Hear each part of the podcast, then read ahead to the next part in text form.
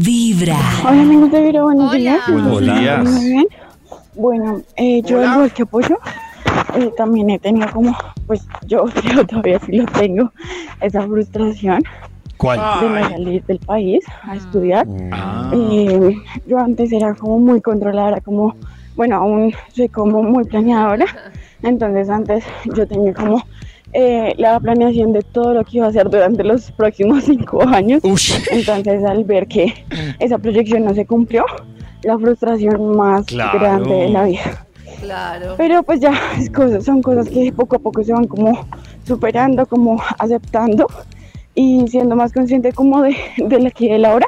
Y pues ya no, no sé cómo tan controladora con el tema de las planeaciones, de los tiempos y así. Simplemente planeo como al mes y ya. Eso es como mucho. Claro, sí, ese, Y es- por eso no la vibra. es el sufrimiento más grande de los que en algún momento de la vida hemos sido controladores porque cuando algo no sale, la frustración es triple. Se siente Y mal. además ¿no? es muy Claro. chévere porque como me dijo un mentor, usted antes era controladora y ahora controla todo para no ser controladora. Lo mejor es comenzar con Vibra en las mañanas. Vibra en las mañanas. A las 7 y 42 estamos revisando más noticas de voz que hoy nos están hablando de cuál es su frustración. Nos están contando en el Instagram de Vibra, en Twitter y en nuestro WhatsApp 316-645-1729. ¿Cuál es su frustración? Hola amigos de Viro, buenos días, espero que se encuentren muy bien. Bueno, eh, yo al igual que apoyo, eh, también he tenido como, pues yo creo todavía sí lo tengo, esa frustración. Era la que nos contaba más tempranito de su frustración De con estudiar en el exterior. Ah. Hay otra de más frustraciones. Escuche. Hola amigos de Vibra, buenos días. Em, bueno, yo pienso que mi gran frustración en este momento, ¿Cuál?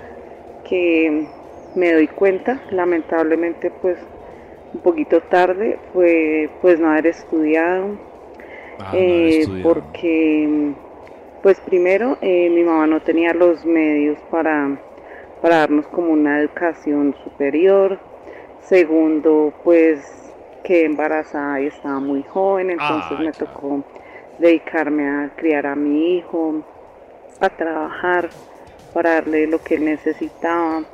Entonces, ya cuando decidí estudiar fue cuando tuve mi segundo hijo, él estaba pequeño, pues terminé el bachillerato y pues seguí trabajando en empresa de flores, que es lo que he trabajado.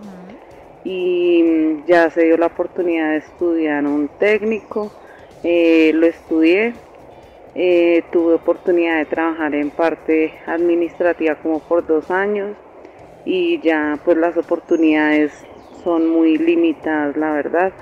Entonces en este momento me siento muy muy frustrada porque veo que no puedo estudiar em, me siento un poco estancada por eso mismo y pues ya ahorita es un poco difícil porque mi hijo grande está en la universidad, mi hijo pequeño en el colegio, pues soy madre soltera y ha sido muy muy complicada la situación pues estando uno solo y pues a cargo de pues de todo lo de la casa. Entonces eh, sí ha sido una gran frustración no haber podido estudiar porque pienso que, que si lo hubiera hecho de pronto antes ahorita tendría un mejor empleo unos mejores ingresos una mejor calidad de vida. Y pues aún mantengo la esperanza pero pues hasta ahora es mi gran frustración Ella, a pesar de que logró hacer ese técnico, la sigue marcando muchísimo Claro. esa Pero yo, frustración yo del creo estudio. que esas cosas ya cuando uno no las logra, es mejor como, como ya, o sea, ya por el tiempo y de todo, o intentar hacerlo o verlo como un aprendizaje. Pero si las frustraciones son horribles. Ahí es donde Claro. está el tema de cuando yo les decía que este señor Jeff Bezos, bueno, y, mm, hablaba de ¿Quién? como uno, Jeff Bezos, de cuando Ah, ya, uno besitos. le preguntaban y decía como ocho años de, como que uno debería pensar cuando le proponen algo, cuando uno tiene algo por hacer en la vida.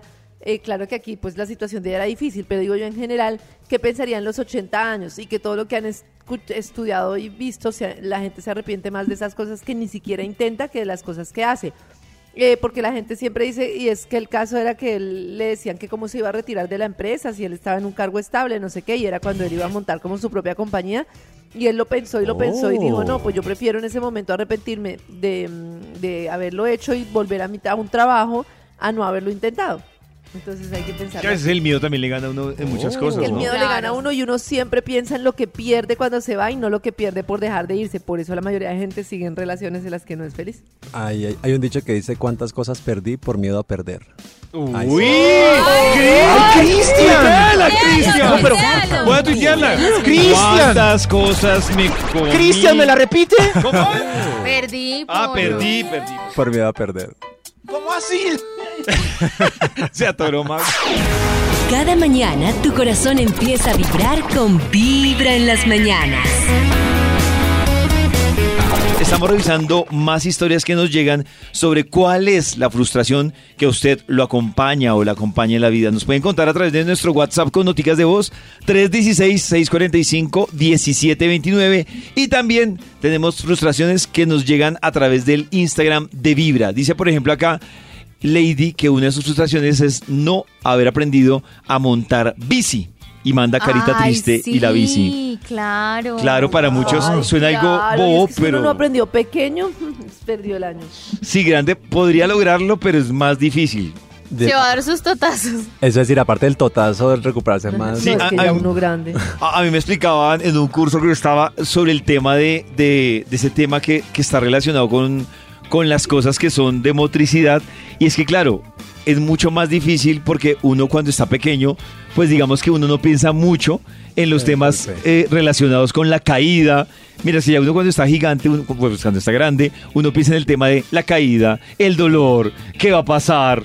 Entonces, claro, por ejemplo, uno Oh. aprendiendo a los 20 años a montar bicicleta, pues ya empieza a, a tener ciertas consideraciones que cuando niño era, ¡ah! ¡A la maldita sea! Aparte, aparte, yo creo que cuando uno empieza o cuando uno aprende desde niño, o sea, si uno dura un periodo sin montar bici o patines, el recuerdo es más latente, o sea, es más fácil uno volver Sí. a, a retomar el- Sí, yo la bicicleta, los es- patines, que alguien que no Claro. que aprende más tarde. Por ejemplo, a mí me ha pasado, Claro. yo, yo duré mucho tiempo patinando y que ya encontré mis patines Uy. y por molestar, eh, como que me los puse, claro, al principio me los puse con temor porque obviamente el, el miedo era que se me doblaba, se me doblara el claro, tobillo. todo Claro. chueco. Claro, entonces todo Oh. chueco.